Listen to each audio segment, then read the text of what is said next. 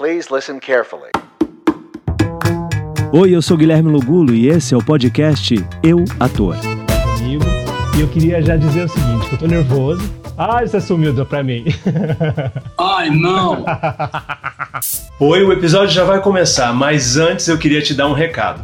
Você agora pode ser um apoiador desse podcast. Que tal juntar forças com a arte e colaborar? O link está na descrição e tem PicPay, Pix, transferência bancária, o que você preferir. Seja um apoiador dessa ideia. Agora vamos ao episódio de hoje. Vamos começar de novo aqui, agradecendo a presença. Diogo Vilela, muito obrigado por estar aqui no podcast Eu Ator. Tenho certeza que os atores que escutam e assistem o podcast vão ficar encantados com a sua trajetória. Eu costumo dizer que eu estou construindo uma biblioteca de relatos artísticos onde os artistas vão poder é, ouvir essas histórias e se inspirar com o caminho de cada artista. Então eu quero agradecer imensamente essa oportunidade que você está me dando de bater esse papo comigo. E eu já queria começar perguntando o seguinte: o seu irmão viu numa tirinha do jornal um anúncio para um teste é, é, na televisão. E aí vocês acabaram indo fazer esse teste. Eu queria saber um pouco dessa experiência e de você já tão jovem afirmando, pai, eu vou e eu vou conseguir esse trabalho. Como é que foi essa primeira, esse primeiro contato ali fazendo um teste para a TV? Uma coisa meio parecia que eu tinha isso já era um caminho traçado.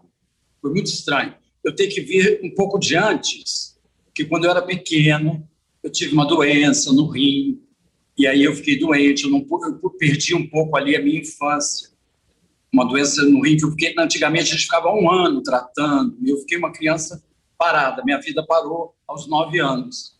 E a minha tia cantava ópera, e ela, eu ia com ela no municipal, ela cantava, eu ficava vendo, ela era do coro. Com essa ópera, eu via os cenários, eu via tudo, eu ficava louco, eu repetia em casa, fazia maquetes. Aí meu pai era engenheiro, de Furnas, era um engenheiro muito conceituado, está muito legal. E ele, meu pai era muito carinhoso, ele fez um teatro para mim numa das salas lá de casa, um teatro mesmo, de madeira, coisa mais linda. Aí eu reproduzi, ele falou que era para eu reproduzir o que eu estava feito na caixa. Aí eu fiz esse, eu tinha um teatro pequeno, entende? Até hoje eu tenho um aqui pequeno aqui do lado, que eu estou reconstruindo. Tem mania de ter teatro, sabe? A gente fica muito com toda a lembrança da nossa emocional da nossa infância. Fica muito na gente, principalmente no artista, eu acho. É uma coisa que é elaborada quando pequeno, entende? A gente vai abrindo, se a gente tem incentivo, a gente vai abrindo a sensibilidade, vai entendendo aquele mundo de coisas. Então, foi isso. Aí, quando deu 12 anos, saiu, todo mundo já sabia que eu tinha aquela. Eu ficava o dia inteiro no teatro eu ganhei é, teatro de marionete da, de uma companhia italiana que veio no Rio, me deu teatro, me deu bonecos italianos lindos. Então era tudo muito interessante, assim, eu tinha esse teatro, dava público, eu fazia lá em casa, tinha público. Depois eu consegui, o teatro tinha um, um convento perto da minha casa, e na passagem eu vi que tinha um teatro desativado, aí eu convenci as, as, as, as freiras minha mãe pediu, fiquei com aquele teatro, fiz uma adaptação, tudo isso com 12 anos. Gente. Fiz a adaptação de um conto, dirigi a menina, aí tinha público, sabe? Era pecinha de fim de semana. Aí um dia saiu na televisão que a TV Globo, que tinha pouco tempo, 69 essa época, a TV Globo tinha pouco tempo de começar, né? E aí disseram que eu que estavam precisando de criança. Eu fui lá, fiz um teste. Minha mãe falou que não ia comigo. Meu pai falou que eu não podia ir, mas eu falei, eu tenho que ir. Eu perturbei todo mundo, meu irmão mais velho, que dirigiu o carro do meu pai, falou, eu te levo. Me levou, eu fiquei, cheguei lá às 8 horas, cedinho. Só às 6 da tarde havia 400 crianças no teste.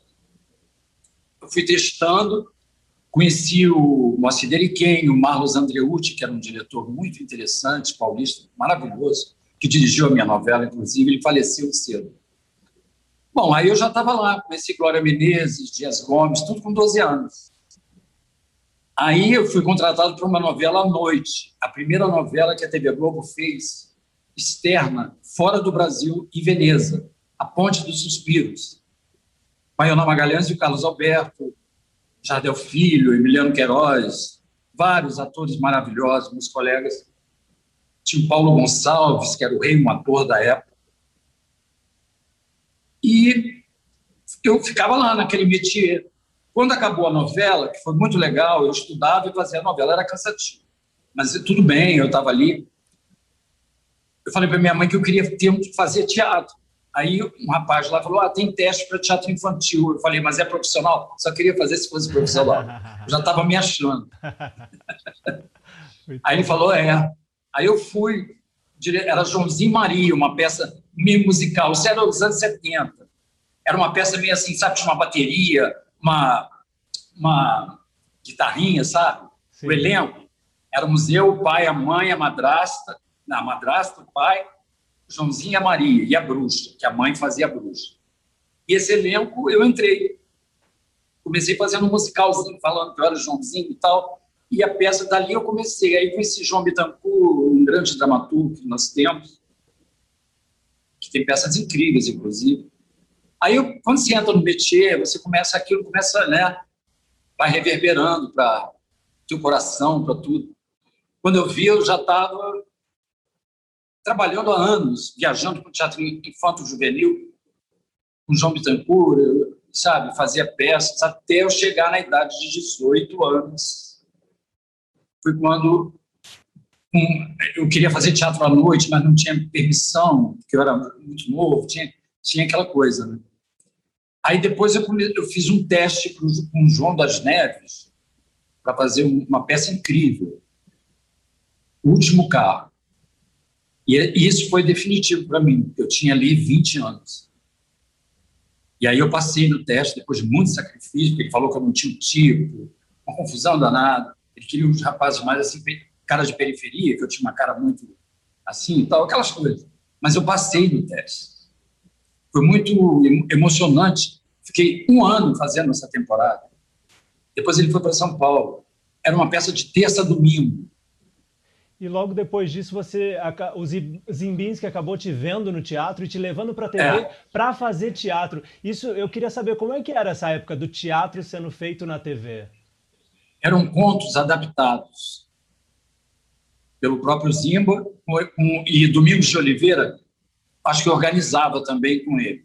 Eu conheci o Domingos, que mais tarde me daria o maior papel da minha vida, me ensina a me viver. O Harold Mold, que eu fiz o Harold com a Madame Morino, então, para mim, foi muito importante essa oportunidade que o Domingos me deu.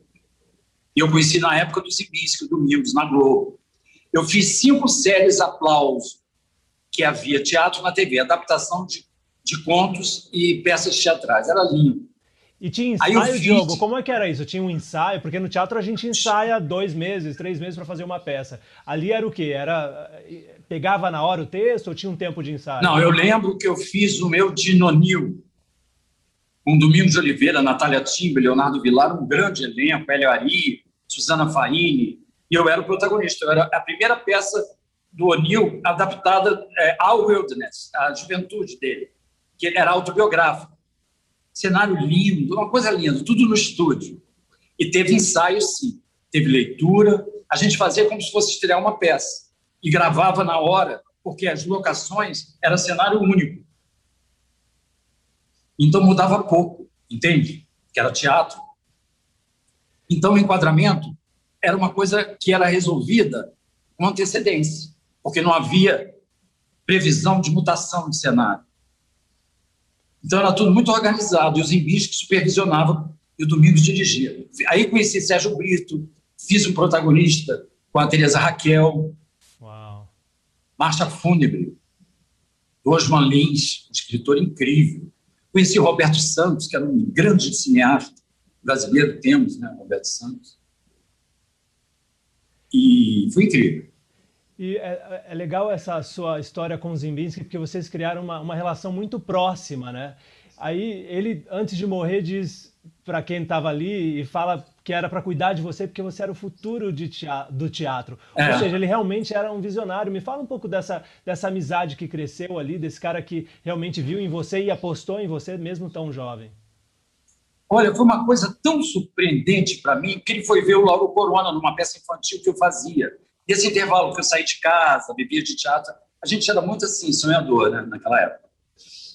E ele foi ver o Lauro Corona e eu estava no meu camarim. Depois ele foi me ver e falou: Eu quero você amanhã lá. Eu nunca pude esperar que ele fosse me chamar, porque o Laurinho, eu achava que o Laurinho ia ser para televisão e que eu não ia, porque eu me achava horrível, me achava muito feio. Eu achava assim que só quem era lindo podia ir para a TV, entendeu? Engraçado isso, né? Doido. Aí eu falava, não, eu entendi. Eu falei, não, o Laurinho vai, ele vai vir ver o Laurinho. Aí ele apareceu, me chamou. Eu falei, ué, que estranho. Eu não entendi aquilo, eu tinha entendido tudo errado, ingenuidade, né? A gente fica fazendo fantasia quando é jovem. Aí fui lá, fiquei numa fila, não esperava, ele, ele passava por mim, eu não chamava, porque eu tinha vergonha, fiquei... Aí ele atrás de mim, ele falou, quando ele me viu, ele fez um escândalo, bateu na minha cabeça, falou, estou atrás de você, você na fila. Aí eu falei, eu não sabia se porque era um clima, eu sentia muito clima. Quando eu era pequeno, eu chegava nos lugares, eu percebia tudo, era muito criativo, sabe? Tinha uma sensação em tudo, para mim. Era meu temperamento. Até hoje sou um pouco, mas eu melhorei. Agora o convívio social melhor. Queria saber dessa, dessa sua, é, dessa sua é, experiência com a, com a Madame Nourier, porque interessante isso, você muito jovem ali contracenando com ela, só dois atores em cena. Como é que foi essa experiência para você de fazer esse papel tão importante? Eu acho que foi um divisor de águas também na sua vida, de, ter essa oportunidade foi. de trabalhar com ela. Sabe por que, que foi? Porque eu tinha saído de casa e o Domingos me ligou, eu estava morando em Vaga. Aí ele falou assim para mim, eu queria, eu queria viver de teatro, mas não dava, né? Aí, eu, aí o Domingos falou para mim, olha, vai ter um puto espetáculo, você vai concorrer. Falou no telefone, olha, você uma voz, tem uma, uma voz que vai ficar, falando assim, parece tagaco, sabe? E falou, olha, a tua chance, se ela gostar de você, tem você e mais três atores. Eu falei, ah, meu Deus, será que eu vou passar? Aí fui lá, fiz o teste com ela, e ela me escolheu. Eu fiz o teste lendo a peça com ela. E ela me escolheu entre os outros três, éramos quatro. Aí eles me contrataram, a produção era chiquérrima. Me contrataram um ano. Uau. Porque o, o, sucesso foi tão grande, Guilherme, que havia um teatro aqui que, se Deus quiser, vai voltar, quando a gente puder ter arte nesse país, chamado Vila Lobos. Sim. Ele agora está tudo quebrado, mas estava pronto, pegou fogo, mas vai voltar. O espaço dele está ali. Aquele teatro eu já fiz muita peça ali e comecei nessa idade, aos 21. Então, foi uma coisa assim tão surpreendente que quebraram uma porta de vidro, sabe porta de vidro, que tem aquela faixa no meio? Quebraram o público, querendo entrar. Olha que loucura. É. Nossa. Então, era tanto, tanta gente, a gente fazia duas quintas, fazia sexta, sábado duas, domingo, era uma loucura. Eu trabalhava, mas eu amava. Até que a Henriette, que é essa atriz, Henriette Moreno, ela teve um infarto. E em cena, eu só percebi, enfim, ela no final, ela passou mal, fui, fui para o hospital com ela. Parecia a própria peça, que a peça fala de um jovem que se envolve com uma velha que vai morrer. Tudo meio paradoxo, sabe? Uma coisa meio assim, tudo muito emocionante. Aí ela ficou e no lugar dela, eu, nós fomos para São Paulo e entrou a Cleide Ácones. Ficou muito minha amiga, a Cleide, uma mulher maravilhosa. Me ensinou muito a Cleide também. Sabe, Natália Time, que trabalhava comigo, nossa. Eu, eu dei sorte, porque você viu, né, o elenco. Grandes mestres, né? Essa boa é. sorte de cruzar por esses grandes mestres, não tem como. Muito incrível, né? Isso diz muito sobre a sua disciplina enquanto ator e quanto observador e do quanto você realmente queria e leva a sério essa profissão, né, Diogo? É, eu acho que essas pessoas me comoviam, esses atores, pela solidão que eu percebia neles, que é uma coisa do ator, de observação. A gente é solitário, que a gente vive várias vidas, é uma vida muito diferente. Eu acho que eu absorvi aquilo tudo e a minha solidão de jovem eu levei aquilo a sério, aquele amor, eu levo o amor muito a sério. O amor pelas coisas, pelas pessoas, eu levo isso muito a sério, Guilherme. Eu sou escravo dos meus sentimentos, bons, claro. Os ruins eu preciso deletar, mas os bons sentimentos é uma coisa, a minha natureza, eu sou muito Eu não sabia disso, eu achava que não. Mas não, eu sou uma pessoa muito fiel a quem eu amo. E o teatro é um amante exigente, como dizia a minha amiga. O teatro exige de você, e para você ter alguma, para dar qualidade ao teatro, a gente precisa, não é nós atores estarmos maravilhosos só. A gente precisa ter uma produção, uma relação de convívio, precisa ter uma, uma coxia, precisa ter se abraçar nos resultados quando eles não são maravilhosos, ter o senso do, do da comunitário é muito importante, que é o que o teatro dá para a gente, porque o teatro não é um sofrimento, é uma alegria que você paga caro por estar ali. Eu sempre achei isso. Eu, eu posso não ganhar muito no teatro, mas só o que eu aprendo ali me enriquece tanto. Às vezes a gente ganha bem, quando a gente produz, faz uma peça, pode ganhar bem, sim. O teatro é rentável. Ele é uma coisa legal, entende? Mas existe uma coisa que eu percebi nesse, nesse pessoal todo que eu aprendi. Eu queria te dizer. Hoje em dia, eu quero fazer. Eu fiquei com uma obrigação com o teatro, porque eles se foram. E agora eu tenho uma idade, já tenho já estou podendo contar isso para você. Eu tenho uma vida cumprida, né? Até agora. Graças a Deus estou vivo. Então, eu, eu, tenho uma obrigação com o teatro, que é com esse amor né, que eu tive por essas pessoas. É como se eu tivesse um vínculo fantástico com eles. E a obrigação que a gente tem no teatro, eu acho, é emocionar o público. Aprender a emocionar. Não é só estar em cena ou demonstrar que é desinibido, ou mostrar dons vocais. Não. A gente tem que ter um senso muito grande, eu acho, de se redimir, sabe? Sabe quando você serve uma coisa, como um soldado, assim? Não adianta você querer se imbuir de sentimentos aleatórios ou ficar excessivamente emocional. Não, tem que ter técnica, tem que ter a técnica, tem que saber ouvir que a maior, eu acho que a maior escola da nossa arte, o maior resultado de uma escola, de um aprendizado, o maior aprendizado é saber ouvir para reagir e dizer. Tudo isso eu aprendi com eles, né? Eu entendi aquilo através deles. Nossa, que lindo isso, Diogo. É impressionante esse seu amor pela arte, o amor pelo fazer teatro, né? E aí você na TV fez muitas coisas. Mas você diria que em TV Pirata foi onde você mais se divertiu fazendo todos aqueles personagens que você fazia? Ah, eu me diverti muito. Eu me diverti pela liberdade, me divertia pelo Guel, que era o diretor que a gente amava, e ele é muito criativo. Eu amava meus colegas. Parecia que eu estava na minha família, que eu não tinha nascido de novo. Sabe quando você vive numa família? Assim? Sim. Eu amava aquilo ali. E, e para você ter uma ideia, eu dava palpite na peruca da Cristina Pereira chegou a um ponto de virar teatro de grupo. Eu falava, não, põe aquela outra peruca, não sei o que, sabe? Aí eu perguntava assim, e esse bigode? Aí o caramba vinha e falava, não, esse bigode eu vou usar. Eu falava, ah, então me dá o outro, eu vou botar aquele, sabe como é que é? Companhia, companhia de teatro, né? Companhia, era uma companhia.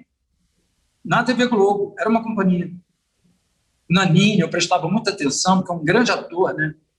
Um ator deslumbrante de se, se ver ele trabalhando, é uma pessoa eu morria de rir o Naninho, Ney, meu padrinho, meu amigo. Só grandes atores. Caran também. Guilherme Caran, um excelente ator, que a gente perdeu ele. Mas eu quero fazer aqui porque é uma pessoa que eu também ficava admirando. Por acaso é rubro-negra, é? Ih, que isso, doutor? Assim o senhor me ofende. Eu sou tricolor de coração. Não interessa, pendúrio! Calma, calma! Aí, calma! Ai, ai, ai, ai. Você agora... Você começou, depois de TV Pirata, você começou a se produzir também, produzir teatro. O que te levou a produzir teatro? Você queria contar as histórias? Estava cansado do que estavam te oferecendo? O que te levou a produzir teatro? Não, eu nunca achei que ninguém me oferece nada, não. Ninguém nunca me oferece nada. Eu que estou. Depois de TV Pirata, claro que havia convites para certas coisas, mas não era uma variedade de convites. E a gente já estava assim, meio muito famoso pela televisão, que a gente fica famoso na televisão, mas eu tinha aquela obrigação anterior que eu te contei com aquele povo fantasma. Eu tinha que voltar para eles. Lógico. Então eu falei, bom, eu vou virar um produtor.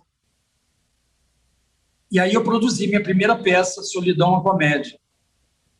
eu fiz um comercial, ganhei o dinheiro, fui para o meu pai e falei: eu compro meu apartamento ou faço uma peça. Ele falou: faz a sua peça, você vai comprar vários apartamentos. Eu falei: ah, então tá. Aí não, não comprei apartamento, mas fiz a minha peça. E aí também não saí comprando vários apartamentos, mas só dele me ajudar, me dar essa força foi maravilhoso. Poxa. Meu pai era muito carinhoso. Né? Porque essa peça foi um grande sucesso, né? Foi. Foi porque era uma peça que falava da solidão de uma forma muito específica. Pegava o público, sabe, Guilherme?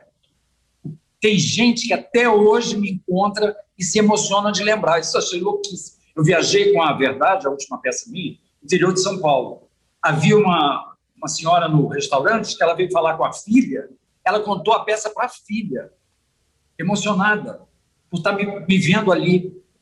Não é legal? Maravilhoso, eu acho que é esse, né? Eu acho que você, aí é. você vê que você realmente cumpriu o seu papel ali, né? É, eu tento, sabe? Eu tento. Com muita humildade. Eu, mas eu não ganho nada de graça, mulher. Eu nunca tenho. As pessoas não têm os melhores papéis para mim. Eu que tenho que ir atrás, e é, parece que o destino faz com que as pessoas reconheçam que eu preciso de um papel. Sei lá. Eu não, não tenho muitos convites. Eu, porque eu criei uma independência artística produzindo. E tudo deu certo, eu fiz sucesso em todas as peças que eu produzi. Tem 30 anos que eu produzo teatro. Que legal. Agora, o meu trabalho na TV, que eu, que eu reconheço como uma extensão do meu prazer, porque tenho muito prazer de fazer televisão também. Porque televisão é diferente, é outra coisa, é indústria, é um produto, a gente tem que se esmerar de outra maneira, né? Quer dizer, é uma, é uma, faz parte do nosso ofício. Também é uma coisa de grupo, eu acho. Quanto mais grupo, melhor, né? Quando a gente faz uma novela, se eu fizer uma novela com você, você vai virar meu irmão. Depois acaba, a gente pode nunca mais se encontrar, mas continua aquela coisa. Sim, é igual ao teatro. É. E enquanto produtor, você é, é muito difícil hoje em dia, sempre foi, é, na verdade, captar recursos para fazer teatro, ainda mais hoje em dia. Muito. Eu queria entender disso. Você sendo um cara reconhecido, tendo, sabe, a fama, né, tendo esse reconhecimento, onde você vai lá e o, o, o dono da empresa sabe quem você é, você também enfrenta dificuldade para captar hoje em dia? Não enfrento. Enfrento Claro que eu sou bem tratado, mas eu enfrento porque as pessoas não têm o menor interesse em arte, principalmente agora, que a gente está sendo super boicotado, né? O teatro agora não está significando muito, porque nós não estamos na fase ainda do renascer que vai ser depois dessa pandemia, que eu tenho certeza que o valor de estar ao vivo vendo uma pessoa vai dobrar, eu tenho certeza. Porque é um encontro. Isso, essa experiência do encontro com o artista vai ser reconhecido inconscientemente. Porque a gente está trancado, a gente pode dar um abraço. Então, isso tem um significado. E eu acho que depois que liberar, que a gente puder conviver, o teatro tem que voltar, porque o teatro é o livro, é a literatura. Então, um país que não tem teatro são bárbaros. E aqui eu espero que haja uma, um recomeço. Mas ele sempre, eu sempre tive dificuldades, eu sempre consegui. Não vou dizer que não. Diogo, agora eu queria saber, o teatro musical, ele entra na sua vida lá em Cabaré, quando o Jorge Tacla faz um convite para você fazer. E depois disso você não parou de fazer teatro musical e dá para ver que você tomou gosto e começou a fazer aulas de canto. Eu queria entender essa sua paixão pelo teatro musical. Bom, eu gosto do teatro como um todo, sabe? E quando eu fiz o Cabaré, eu sempre gostei de musicais mas eu nunca tinha trabalhado ainda suficiente a voz. Também nem sabia se eu podia cantar como, profissionalmente no musical. Aí eu passei no teste do cabaré. Jorge me chamou, Jorge Tacla, fez uma excelente produção, uma direção maravilhosa, um elenco maravilhoso, vestibular, pessoas incríveis, Mira Hart, São Paulo, Caio Ferraz, Flávio de Souza. Foi um momento incrível que eu tive junto com a Pirata. Então, olha só, eu gravava segunda, terça e quarta teve Pirata no Rio, 12 horas por dia. Na quinta, não, segunda e terça.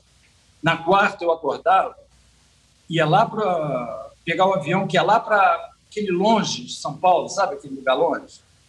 É, é Teatro Alfa? Teatro Alto? Não, aquele aeroporto longe, como é que é? Guarulhos, Teatro de Guarulhos. Guarulhos. É, isso. Dali eu ia direto de Guarulhos, de táxi. Eu ia fazer aula de sapateado. Fazia quatro horas. Quatro horas seguidas. Nossa. Depois eu almoçava, dava uma cochilada, aí tinha ensaio. De 15 até a noite. Acabava às sete. Sete, oito horas. Aí eu ia para casa, decorava, né? dormia cedo, porque eu acordava cedo, aula de sapateado direto. Porque eu sempre sapateei, minha mãe era bailarina. Então minha mãe adorava sapatear no banho, ensinava a gente a mexer com o pé, fazia aquelas brincadeiras, né? Uhum. E aí eu sempre adorei sapatear e tal, mas então eu fazia, fiz aula com a Kika em São Paulo, aulas maravilhosas, assim. E o sapateado te dá muita perna, né? Dá muita noção do corpo. Você fica muito inteiro ali. O ritmo, bater, né? O ritmo também. É o ritmo. E a cadência do step ball change, assim, aquilo ali te dá um equilíbrio, é uma coisa muito maravilhosa. Então, outro dia eu vi o, o vídeo do. Eu tenho CDs de todas as peças que eu fiz. Eu vi do cabaré e achei incrível como eu estava alinhado, sabe? Presto muita atenção nisso, de estar com a coluna no lugar, né? Eu... E ali eu comecei a fazer técnica de canto. Não parei até hoje. Eu tive a oportunidade de assistir um DVD, desse que você deve ter a gravação também, de você fazendo metralha. Porque eu estava pesquisando, que eu, a última peça que eu produzi era sobre Nelson Gonçalves, e aí eu falei, é, a Totia, sabia que a Totia Meirelles tinha feito, eu falei, Totia, você tem alguma gravação que eu possa ver e assistir? Fiquei encantado assim com o seu trabalho, que realmente dá para perceber que você gosta de um desafio, né? Você não vai é, é. para jogar fácil. É, porque eu acho que os desafios já é um sofrimento tão grande para você conseguir estar tá ali. Se a coisa for fácil, aí fica sem. Eu acho que tem que ser tudo assim na ponta da. Sabe como é que é? Você tem que ficar ali na, com a faca assim encostada. Não pode dar mole. É tenso o negócio. É tenso. Teatro é a arte dos desesperados. A pessoa tem que ter um desespero para acordar e ir para lá. Se você bucejar, você não vai para o teatro. São, você vê que as pessoas de teatro elas são o quê? Irtas, tensas. Tensas. Intensas. É, pessoas que trabalham com o corpo. O balé também, eu sinto isso no bailarino, que o bailarino é colocado assim, meio deslocado na vida e é colocado fisicamente, uma coisa bem massa, uma massa assim, que tem que ser leve e ter técnica, né? Exato. Teatro você tem que ter voz e tem que estar com o corpo no lugar, tem que saber andar no palco, né? Um plano geral. Me fala um é pouco desse seu trabalho de pesquisa, porque depois você fez Calbi Calbi e tinha uma coisa que você, o Calbi estava vivo ainda, então você teve a possibilidade de, de, conviver com o Calbi e pegar esses trejeitos dele, entender um pouco mais do universo dele, mais pessoalmente. Me fala desse seu trabalho de pesquisa. Você, é, você é detalhista em cada detalhe do, do, do movimento, da voz, da, da, colocação da voz? Olha, eu vejo assim um bloco de trabalho. Por exemplo, eu tenho que ser aquela pessoa então, eu vou atrás do registro vocal. Claro que eu não posso fazer um tenor, que eu sou barítono, embora eu tenha oitavas de. Minha voz é extensa. Eu trabalhei a extensão tecnicamente com meu professor hoje, Vitor Prochet. Trabalhei muito com ele. E ele é um professor maravilhoso, me deu muita, me deu muita condição vocal. Mas eu vi o trabalho, eu, eu não fico é, vendo resultados, eu me entrego. Mas eu tento fazer uma espécie de mimese. Eu vou absorvendo aquela pessoa, vou sugando aquilo, vou entendendo aquilo. Aquilo vai nascendo em mim, eu vou entendendo racionalmente, mas ao mesmo tempo reproduz emocionalmente. Eu não sou uma pessoa muito. Fica pensando. Eu sei o que eu tenho que fazer. Tem uma mistura de técnica com intuição.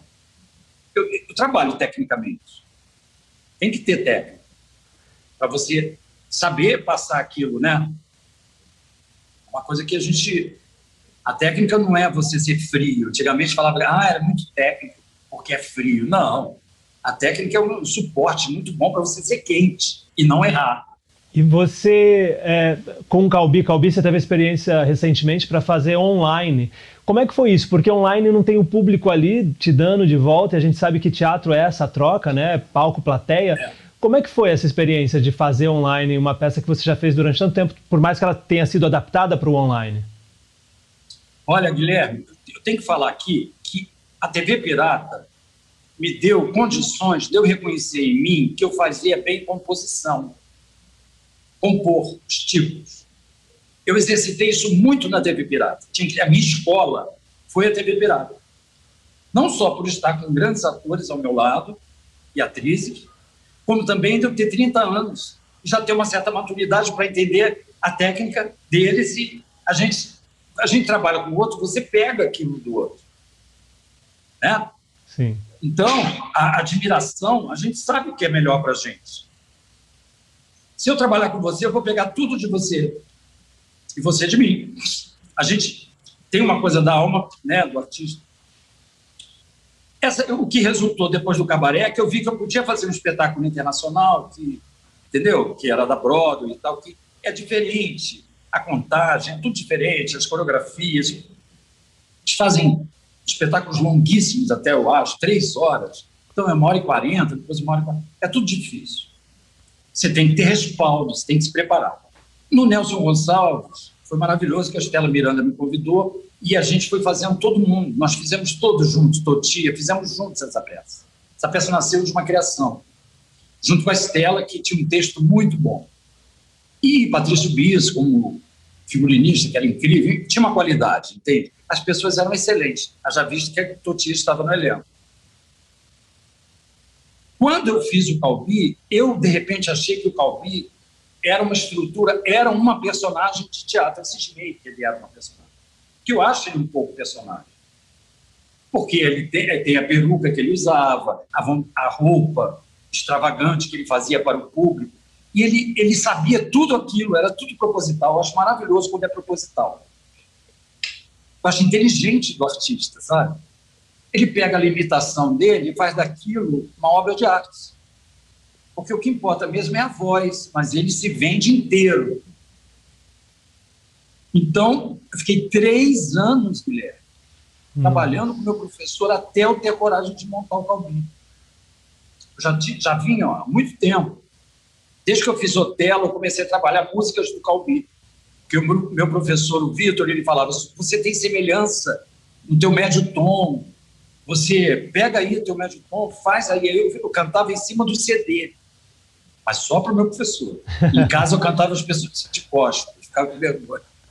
Porque eu achava que, sei lá, não estava legal. Enfim, fui, fui construindo com um sacrifício. Aí, Fiz a peça com um êxito muito grande. Ele foi maravilhoso comigo, porque ele é um caráter incrível, um ser humano. Aqueles atores, artistas brasileiros emblemáticos. Né? Tive a honra de fazer o Calbino no palco. E aí, quando veio a pandemia, eu estava em cena, fazendo a verdade, uma produção minha, que foi muito bem. Quando estava começando a encher, sabe naquele momento que você sente que a peça está eu, eu não tive nenhum incentivo. Eu era tudo produção pessoal, minha da minha produtora, Marília Milanês, do Marco Aurélio Monteiro, que é meu sócio. Nós somos em três. Desde 90 que a gente produz. Olha que legal. Que legal. E aí a gente, com tanto sacrifício, fizemos no Mesão de França, aí dava 100 quilômetros no vento, o público não chegava, tinha... aí tinha metade da casa, mas as pessoas aplaudiam, ficavam loucas pelo espetáculo, e essa é a verdade. Aí eu tive que sair de cena por causa da pandemia. Quer dizer, não foi só a mim que cortaram a onda, foi várias pessoas, né? Tiveram que parar seus projetos. Aí eu fiquei muito triste, não só pelo, pela vulnerabilidade que a gente se encontrava, mas porque eu não podia, eu não sei fazer, viver sem trabalhar, sabe, sem criar. Aí me, me propuseram a produção lá do da Claro, Teatro Claro Net, um produtor apareceu e me propôs uma live de Calbi. Falou assim: ah, você não faz, não canta a música do Calbi. Aí o Flávio Marinho, eu falei, Flávio, eu não posso cantar aleatoriamente, tem que ser um mini show. Aí ele conhece o Calbi muito. Ele fez uma coisa maravilhosa que eu achei engraçado o que o Calbi falava na live. Entendeu? Guilherme, aí eu ensaiei dois meses e o meu irmão, que é meu produtor, o Marco Aurélio, ele me dirigiu pela primeira vez. Tudo muito emocionante. O meu irmão é um diretor incrível. Só que ele não dirige, ele produz. Mas ele é incrível. Super exigente, sabe? Fizemos para as três câmeras, estudamos todos os ângulos, toda a possibilidade de erro. toda a possibilidade de excessos e tudo, tudo milimetricamente estudado. Assim, cada olhar, cada sensação, o tempo das coisas, o tempo do espetáculo. Mas, assim, o trabalho era árduo. E a Liliane Seco, nossa maestra, maestrina. Então era assim, todos de máscara, Liliane longe aqui em casa. Né? Depois que veio o Fernando, do sax. E aí a gente ensaiava aqui, Ronald Teixeira, que fez o cenário, ele vinha, ficava assistindo, e a gente tocando para frente, ensaiando direto. Aí meu irmão fazia as reuniões, exigia coisa, fizemos para três câmeras, perguntamos tudo como ia ser antes. Trabalhamos, ó, muito. E eu fazia aula de canto online com meu professor, direto, todo dia.